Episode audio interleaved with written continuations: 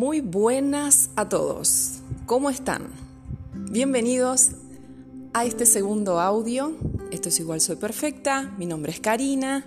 Si venís de Instagram, bienvenido. Y si no venís de Instagram, bienvenido también. Eh, te recuerdo que mi Instagram es Karina Sarvinsky para que vayas y chusmees todo el contenido que tengo allá que es complementario de esto. Si vos sentís que a esto que escuchas acá le falta algo, anda a Instagram porque seguramente vas a entender un poco mejor.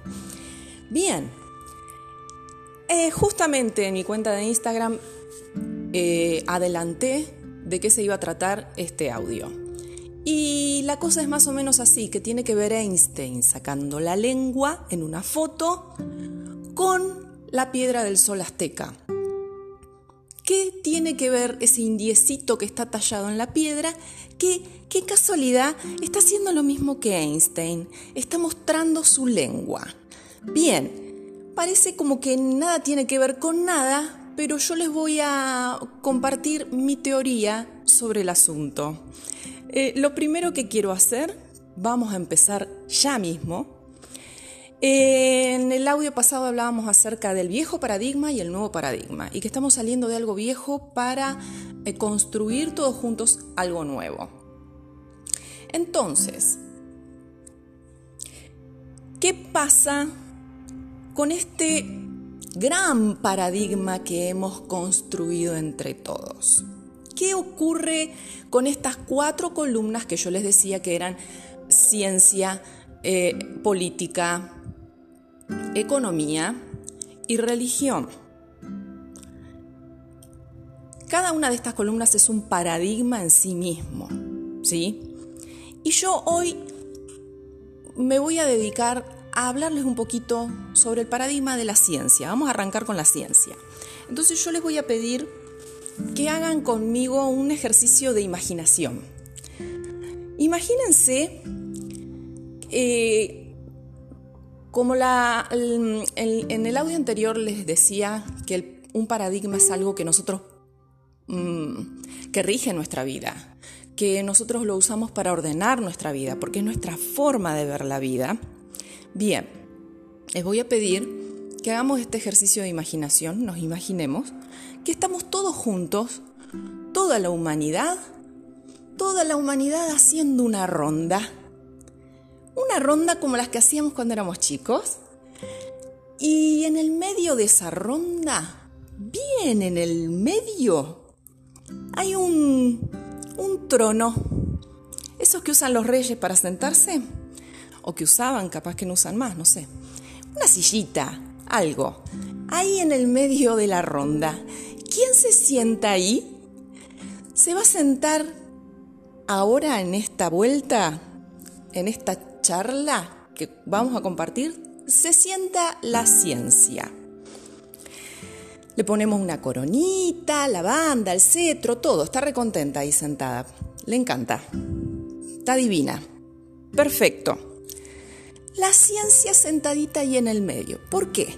Porque como esto es un paradigma, y el paradigma es para ordenarnos la vida, lo que hicimos nosotros todos juntos fue, vamos a armar una ronda alrededor de la ciencia, porque la ciencia nos va a ordenar una parte de la vida. El gran paradigma, el gran sistema, es toda nuestra vida, y como tiene varias áreas, lo que hicimos fue partir en cuatro. ¿Y de qué pedazo se ocupa la ciencia? Del pedazo del saber, del conocimiento. ¿Sí? La ciencia se ocupa, es su área, el saber, el conocer, lo que puede ser comprobado, ¿sí? Lo que puede ser medido, lo que puede ser percibido con nuestros sentidos físicos. La, ciencia ha sido una gran aliada para ayudarnos a entender el mundo en el que vivimos, nuestro cuerpo, nuestra psique, el universo, las leyes que rigen este, esta materia eh, que todos vivimos y palpamos, ¿no es cierto? Las leyes físicas, las leyes químicas, la matemática, todo, todo, todo, todo lo que abarca la ciencia eh, ha sido una gran herramienta para ayudarnos a entender el mundo, ayudarnos a entender una parte de la vida, ¿sí? Y ahí está sentadita la ciencia.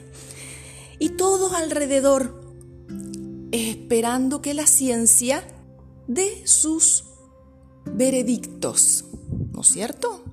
Bien, ¿a través de qué? A través de su método. Todo lo que se quiera dar como cierto tiene que pasar por su método.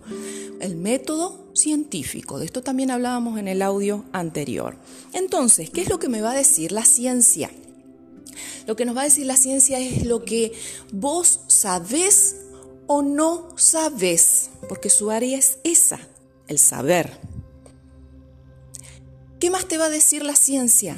Te va a decir lo que existe y lo que no existe. ¿Qué más te va a decir? Te va a decir quién sabe y quién no sabe. ¿Por qué? Porque la ciencia parte de la premisa de que los individuos no saben. Por eso la creamos, por eso la pusimos ahí, porque nos dimos cuenta en un momento de que no sabíamos cosas y de que era necesario saberlas. Entonces, ¿cuál es la base para la ciencia? Que vos no sabés ni vos, ni yo, ni nadie. nadie sabe nada. Ella sabe todo.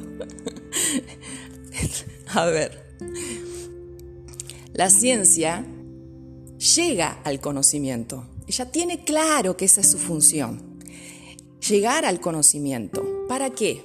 Para dárselo a los que no lo conocen, a los que no saben, a nosotros, todos todo en rondita alrededor de ella, acuérdense de la ronda.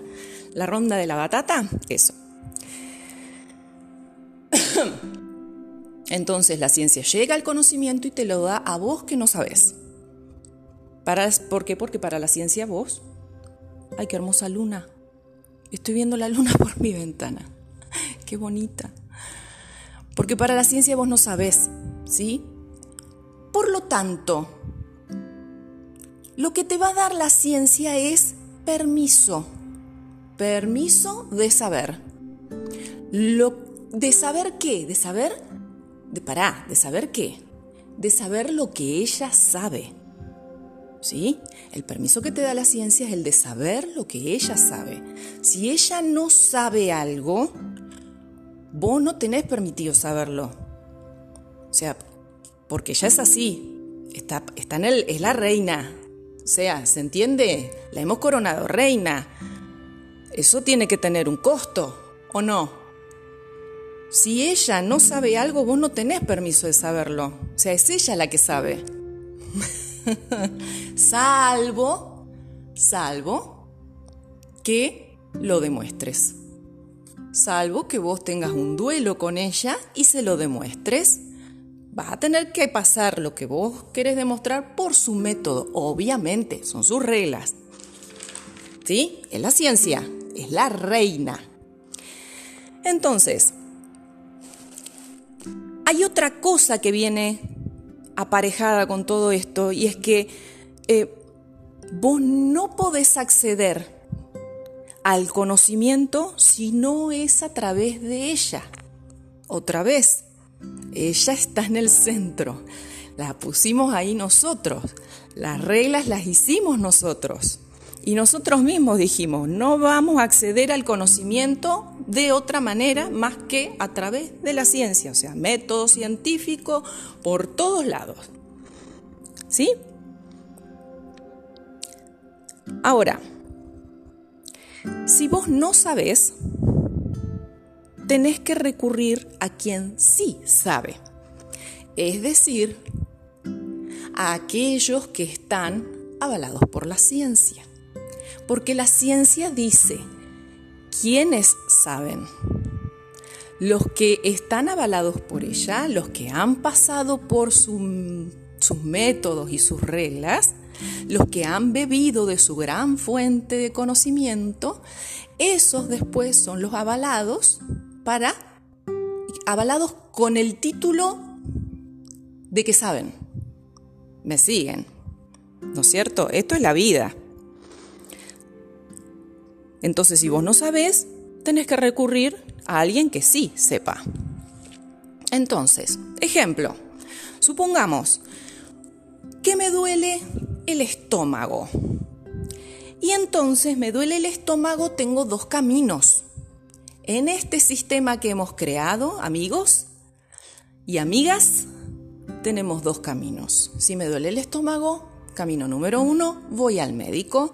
Entonces el médico me revisa y ahí vienen las posibilidades. Me puede decir que, tengo que cambiar la dieta o que tengo que cambiar mis hábitos o me puede derivar a un especialista o me da, me receta un medicamento, entonces voy a la, a la farmacia, compro el medicamento, me lo tomo y hago todo lo que me dice el médico, en el caso de los más obedientes, ¿no? Bien, sí. En fin, entonces me, me duele el estómago, voy al médico y hago lo que el médico me dice porque es el avalado por la ciencia para decirme qué le pasa a mi estómago, qué le pasa a esa cosa que tengo que se llama cuerpo, ¿no es cierto? Él sabe lo que hay, lo que hay ahí adentro, yo no, él sí. ¿Está? Bien. el otro camino que tenemos en este sistema es, me salteo al médico, me salteo al médico, voy a la farmacia y me compro algo que yo sé más o menos que es para el dolor de estómago. ¿Está? Ah, ¿no? Eso, eso lo sabemos, lo hemos hecho todo. Bueno, todo desaprobado por automedicarse. Bien. Esos son los dos caminos, más o menos, que tenemos si tuviésemos un dolor de estómago. Ejemplo. ¿Por qué? Porque la ciencia es la que me dice, pero no, esto estamos reacostumbrados y lo tomamos como sí señor, sí señor. Acá extraño YouTube porque me tendrían que ver mi cabeza haciendo así como los caballos. Sí señor, sí señor. La ciencia es la que me dice lo que tengo. ¿Sí? Tenés asma. Eh, sos diabético. Estamos muy acostumbrados a escuchar esas cosas. Y no nos damos ni cuenta a veces de todo lo que viene detrás de esa palabrita. Usted tiene asma, entonces a partir de ahora, junto con eso, el paquete, es que vos vas a tener que cuidarte un montón, vas a tener que hacer una vida que los demás no hacen, vas a tener que llevar en tu cartera cosas que los demás no llevan, vas a tener que tomar y consumir cosas que los demás no consumen. Te cambia la vida. Igual si te dicen, usted es diabético, entonces, la ciencia es la que ha marcado esas cosas. La ciencia es la que nos ha dicho. ¿Sí? Usted tiene una enfermedad terminal. Usted tiene dos meses de vida. Entonces yo tengo una enfermedad terminal, yo tengo dos meses de vida. ¿Está? Así hemos funcionado. Porque hemos puesto, como no hemos entendido, como no hemos sabido, como necesitábamos conocer, pusimos ahí a la ciencia. ¿Y por qué hablo de la salud? Porque es algo que últimamente nos está preocupando mucho a todos. está muy en el tapete el tema de la salud. ¿Qué pasa? Que estamos viendo que hay señales, muestras de que en el último tiempo, en mi opinión ya lo veníamos viendo de antes, ¿eh? si hacemos un poquitito de conciencia y miramos un poquitito para atrás, ya lo veníamos viendo desde antes. Pero resulta que abruptamente, así muy a lo bruto y en la cara, hemos visto en el último tiempo que la ciencia está desbordada y que no tiene todas las respuestas para todos los problemas de este momento eh, en el campo de la salud, que es lo que estamos hablando. Esto es como cuando vas al kiosco. ¿Se acuerdan cuando éramos chicos íbamos al kiosco con las moneditas todas apretadas en la manito?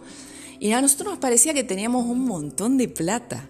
Y entonces íbamos con la idea de que nos queríamos comprar algo rico, grande. Y el kiosquero nos decía, no, nene, no te alcanza.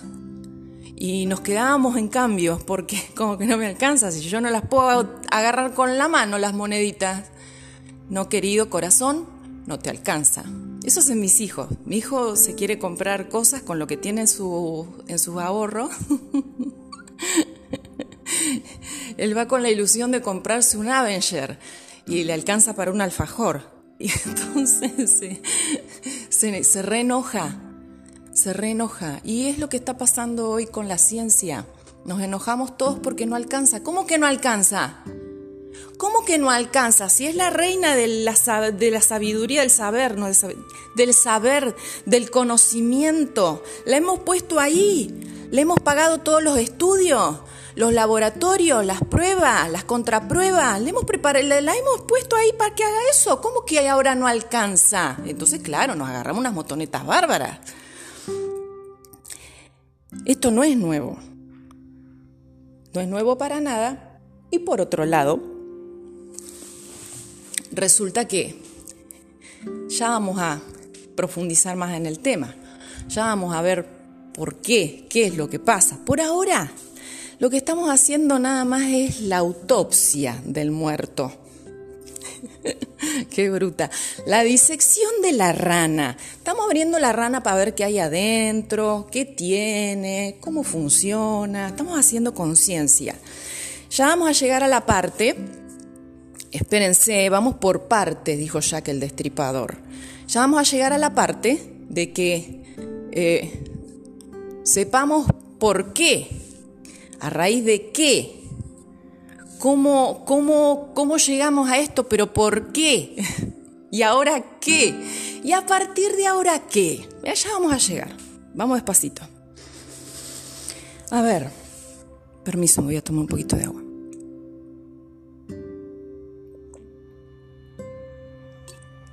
Ok. ¿Qué tiene que ver con todo esto Einstein? Y encima, ¿qué tiene que ver con todo esto? el indio en la piedra que saca la lengua. La, foto que compartí en el post en Instagram ayer es una eh, fotografía de una imagen de la piedra del sol azteca. Es mal llamado calendario azteca porque no es un calendario, es una representación, esa piedra redondita, toda talladita, toda llena de, dibujitos, vamos a llamarle así, es una representación de cómo ven el, el, mundo, la vida, el universo, cómo, ve, cómo veían los aztecas esa gran civilización, esa enorme civilización que, tenía un gran conocimiento de los astros, de los movimientos de los planetas, de, eh, tenían una gran organización eh, de su sociedad, en su religión, sus, eh, su forma de manejar su vida no era era, compleja y era profunda. Todo tenía su porqué. Esta gran civilización que tuvo un tremendo esplendor, tenía su concepción del cosmos, tenía su mirada acerca de la vida igual que la tenemos nosotros. Y ellos se hacían sus recordatorios tallándolos en la piedra. Era su forma, eran sus herramientas de ese momento. Bien, yo no voy a hablar de todos los elementos que forman parte de la piedra del sol azteca porque estaríamos hasta mañana. Esto es muy profundo. Yo voy a tomar un concepto y lo voy a simplificar porque creo que esa es mi tarea, simplificar. La carita del indio en el centro se ve clarito. Vayan a Instagram si no lo vieron o lo buscan en Google. Se ve clarito la carita del indio sacando la lengua. Alrededor de la carita del indio hay cuatro figuritas. Voy a hacer de entrecasa para hablar. Son cuatro dibujitos. Esos cuatro dibujitos son los cuatro elementos que forman la materia o el universo.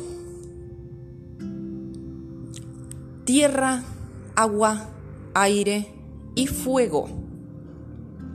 Si algo se puede palpar, tocar, ver en la materia, si algo lo podemos percibir, si algo podemos oler, sentir en la materia, tiene estos cuatro elementos. En diferentes proporciones los tiene aire, agua, tierra y fuego. Nosotros mismos estamos conformados por aire, agua, tierra y fuego. No voy a profundizar en esto. Ustedes harán las investigaciones que crean oportunas, porque ustedes tienen toda la capacidad para hacerlo. Bien, ese indiecito está en el medio, en el centro de lo que ellos... Es una representación del universo lo que está tallado en esa piedra.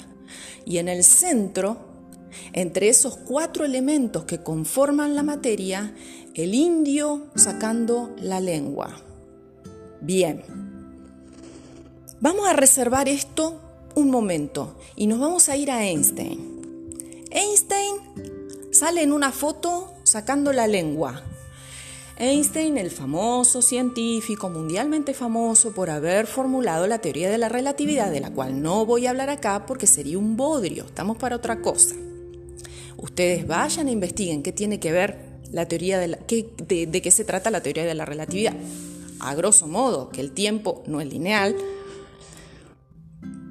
Eso es algo que les puedo decir así acá como para que cerremos un poco la idea tiene muchos, muchas implicaciones la teoría de la relatividad de Einstein en la forma que eh, veíamos el comportamiento de la materia, las leyes físicas cambiaron desde la teoría de la relatividad en adelante, es decir, porque Einstein tuvo que Em, refutar las leyes físicas que se venían dando como ciertas hasta ese momento, que eran las de Newton.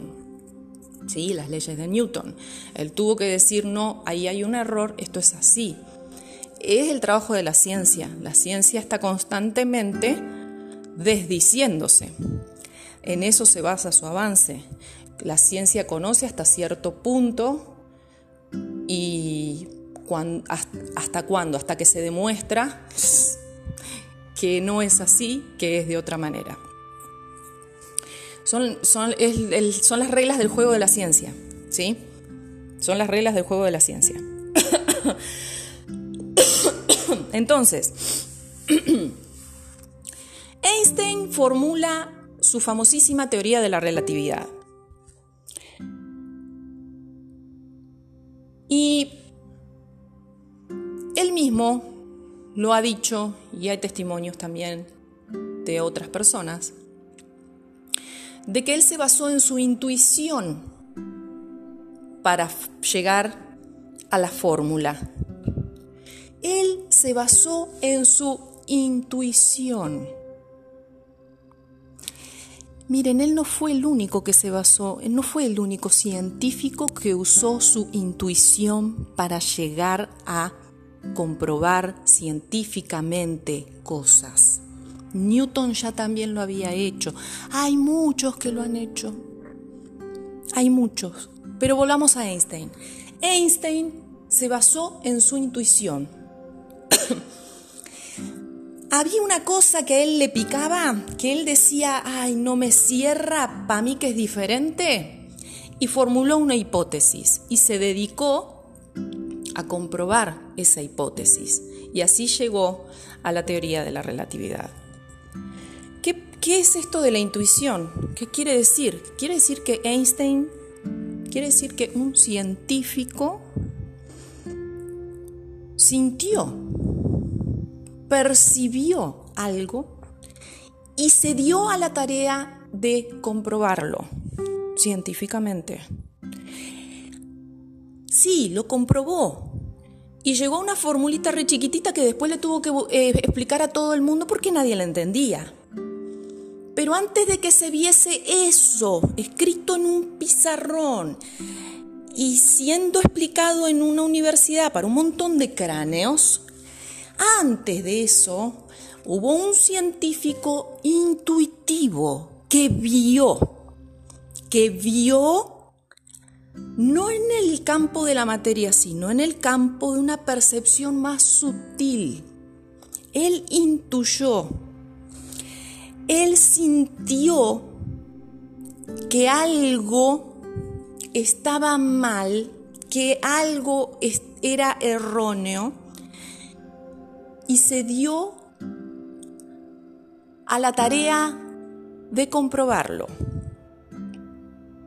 Él lo sabía cuando él lo intuía, él lo sabía y para la ciencia no. Para la ciencia no, pero para su corazón sí. Está claro que sí, porque si no, no hubiese llegado a la fórmula. Su corazón lo empujaba diciéndole que algo había ahí y que escarbara y que buscara. Hay quienes dicen que, Einstein recibió el desarrollo de la fórmula en sueños. Mm. Cada uno que piense lo que quiera. Yo te tiro la data. Ahora, un científico, por un lado, un científico intuitivo, un científico que percibe algo y lo comprueba. Y por otro lado, una civilización que da testimonio de su forma de ver la vida en una piedrita. Su forma de ver la vida, su paradigma. Y en ese paradigma, una lengua. Una lengua la lengua como la representación gráfica de la palabra. ¿Por qué Einstein sacó la lengua? Esto es una picardía mía. Se, se sabe de varias fuentes que Einstein gustaba del ocultismo y que él basaba sus investigaciones en el ocultismo. Y otros científicos también lo hacían. Otros científicos también. Ahora, eso que puede que sí o puede que no. Volvamos al indio. ¿Por qué la lengua? ¿Por qué la lengua en los dos? ¿Por qué la palabra? ¿No será que la palabra era lo que regía la vida de los aztecas? Si estamos hablando de un paradigma y de que todo vamos a hacer, vamos a estar alrededor de una de un paradigma ¿Por qué? Porque lo ponemos en el centro de nuestra vida para que nos ordene la vida. Y estamos hablando de que los aztecas compartieron su paradigma, su forma de ver la vida, y que en el centro de la vida hay un hombre mostrando la lengua, y que esa lengua representa la palabra. ¿No será que la palabra es la que tiene que estar en el centro de la vida? Pregunto, si buscamos orden para nuestra vida. Y si buscamos que algo nos dé permiso o no nos dé permiso, si buscamos que algo nos resuelva la vida, y por eso ponemos ahí paradigmas. ¿Será que los aztecas tenían como forma de vivir en el centro de su vida el ordenar a través de dar órdenes con la lengua? ¿No será que la vida se ordena dándole órdenes a través de la lengua?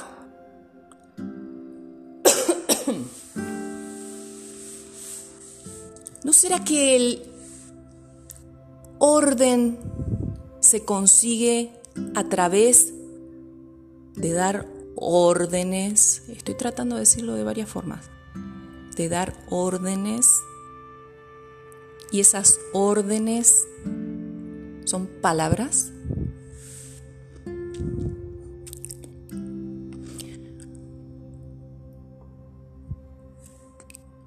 ¿No será que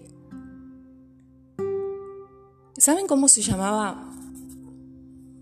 ¿Saben cómo se llamaba el máximo gobernante azteca? ¿Saben cómo lo llamaban? El que habla. El que habla era el que gobernaba. Y qué casualidad que un paradigma es lo que gobierna mi vida. ¿Me van siguiendo? porque a mí se me dispara, se, me, dispara la mente para hablar de todo, pero me quiero centrar. Me quiero centrar. ¿No será que Einstein usó el paradigma de los aztecas para llegar a la fórmula que después le tuvo que explicar a todo el mundo? ¿Será? ¿No será que el pícaro dijo, ah, más sí, yo les voy a mandar un mensaje, tanta foto, tanta foto? ¿Saben que esa foto eh, corría, corrió serio peligro de no ser publicada? Porque te imaginas, en esa época, eh, un loco todo despeinado sacando la lengua que salga en el diario, no era, no es como ahora que vemos cualquier cosa. Eh, se cuidaba, se cuidaban las formas, qué sé yo, por lo menos la, la fachada. Y la foto fue publicada. ¿Saben qué hizo Einstein? Mandó pedir copias de esa foto. ¿Y saben lo que hacía? La hacía, las firmaba y las regalaba ¿Por qué tanta atención le dedicó a esa foto? ¿Por qué le gustó tanto la foto? ¿No será que nos quería dar un mensaje? Todos recuerdan que las investigaciones de Einstein fueron mal usadas, ¿no? La bomba atómica. Todos lo recuerdan, ¿no? Y lo que él, él se lamentó muchísimo de que sus investigaciones hubiesen caído en esas manos, hubiesen sido usadas para eso. Y a mí me parece que a partir de ahí dijo, mm, yo me parece que acá voy a, voy a empezar a ser un poco más sutil.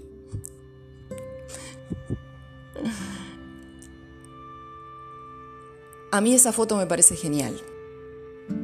¿Saben qué? Vamos a seguir hablando de esto. Eh, los temas que estamos, que estamos tocando son muy profundos. Yo más que nada te la quiero dejar picando para que vos pienses, investigues, para que vos medites en esto, para que lo pases por tu corazón. La vez pasada hablábamos del corazón y otra vez sale acá el corazón, un científico haciéndole caso a una corazonada. Sí, pasémosla por el método científico, pero hagámosle caso al corazón. Acá viene la frutilla del postre. ¿La ciencia es mala? ¿La ciencia es malvada? La ciencia es inútil, entonces a partir de ahora corramos a la ciencia, saquémosla de acá, desheredémosla y saquémosla. Y no, no le hablemos más, no le demos, cortémosle la cara a la ciencia. ¿Es así? Yo creo que no. Yo creo que no. Yo creo, porque hasta acá llegamos a, gracias a la ciencia. Hasta acá hemos llegado gracias a la ciencia. Lo que pasa es que todo tiene su lado luminoso y su lado oscuro. Y la ciencia no es la excepción. Y todo lo que está pasando no es que sea oscuro. Es una tremenda... Es un tremendo destello de luz que tenemos que ponernos a mirar, a observar el hecho de que la ciencia no esté alcanzando. El hecho de que la ciencia no esté dando abasto con nosotros. Ahora, ¿cuál es el problema? ¿El problema es la ciencia? ¿O el problema es que el lugar que le hemos dado en nuestra vida? ¿No será ese el problema? ¿No será que le hemos dado una responsabilidad muy grande y que no da para eso? ¿No será que nos tenemos que dejar de echarle la culpa a ella que no puede, que no alcanza, y vernos a nosotros. Y pensar un poquito más en ese indiecito en el centro del universo, dando órdenes, hablándole al universo. ¿No será que nosotros podemos hacer eso también? No te quiero dar todas las respuestas porque mm, si bien está bueno que nos facilitemos el conocimiento, también está bueno que nosotros procesemos, indaguemos y nos preguntemos, a ver, ¿qué, ¿cómo es esto? La próxima la vamos a seguir porque esto no termina acá. Te repito, estas son cosas muy profundas como para que las resolvamos en un audio de treinta y pico de minutos y yo lo quería hacer de 20. Imagínate. No da. No alcanza. No alcanzan 20 minutos. Yo quiero ser breve, simplificar y crean que estoy simplificando. Créanme que estoy simplificando. Pásatelo por el corazón, lo que hemos compartido hoy. ¿Cuál es el lugar que le has dado la ciencia en tu vida? ¿Hasta dónde la ciencia rige tus pensamientos, tus decisiones, tus acciones, tu manera de ver las cosas, tus decisiones? Tus decisiones de todos los días las chiquitas, las cotidianas. Los ninjas nocturnos, esos que no se ven, que pasan rapidito, que están hechos para estar camuflados, estar escondiditos y que vos no los veas ahí, como le digo a mis hijos, son los pensamientos, las decisiones, las reacciones, esas rápidas que tenemos. Son ninjas nocturnos. Procesalo, fíjate cuál es el lugar que vos le has dado. Porque esto es personal, ¿eh? Es personal y es colectivo, pero primero es personal. Tu forma de ver el mundo puede afectar la forma de ver el mundo de todo el resto. Tus decisiones pueden afectar a las decisiones de los demás. Esto lo sabemos. Y como seres responsables que estamos siendo, porque esa es la etapa en la que estamos comenzando a vivir, la etapa de la responsabilidad, del hacerme cargo o el hacerme responsable, cargo lo tengo que ir sacando, el hacerme responsable de mí. ¿Qué tiene que ver el lugar que yo le he dado a la ciencia con el hacerme responsable de mí? ¿Cuáles son las cosas que la ciencia te ha dicho que sos o que tenés y que vos has hecho sí señor, sí señor, porque era más fácil eso que mirarte adentro, porque era más fácil ir a la farmacia y comprar algo que acalle el caos de adentro, en vez de mirarte adentro, en vez de tomarte el tiempo de mirarte adentro. No, lo que pasa es que estamos muy ocupados. Estamos muy ocupados produciendo, haciendo cosas, porque este es nuestro paradigma, este es nuestro sistema. Correr para acá, correr para allá, producir, producir, producir, producir. Oh, ya vamos a hablar de eso. Ya vamos a hablar de eso. Te quiero dejar esto para que vos lo, lo, lo veas, lo huelas, lo degustes. Pásatelo por el corazón. ¿Qué te dice? La vamos a seguir la próxima. Yo espero que estés muy bien, te mando un abrazo grande. Em, si, si te copa, anda a mi Instagram y déjame tus comentarios. Déjame tu opinión, déjame cómo lo ves. Decime qué, qué, te suena de esto y qué no. Hagamos, mm, hagamos, mm, eh, comuniquémonos. Eso es lo que quiero decir. Comuniquémonos. Te mando un beso grande y la seguimos la próxima.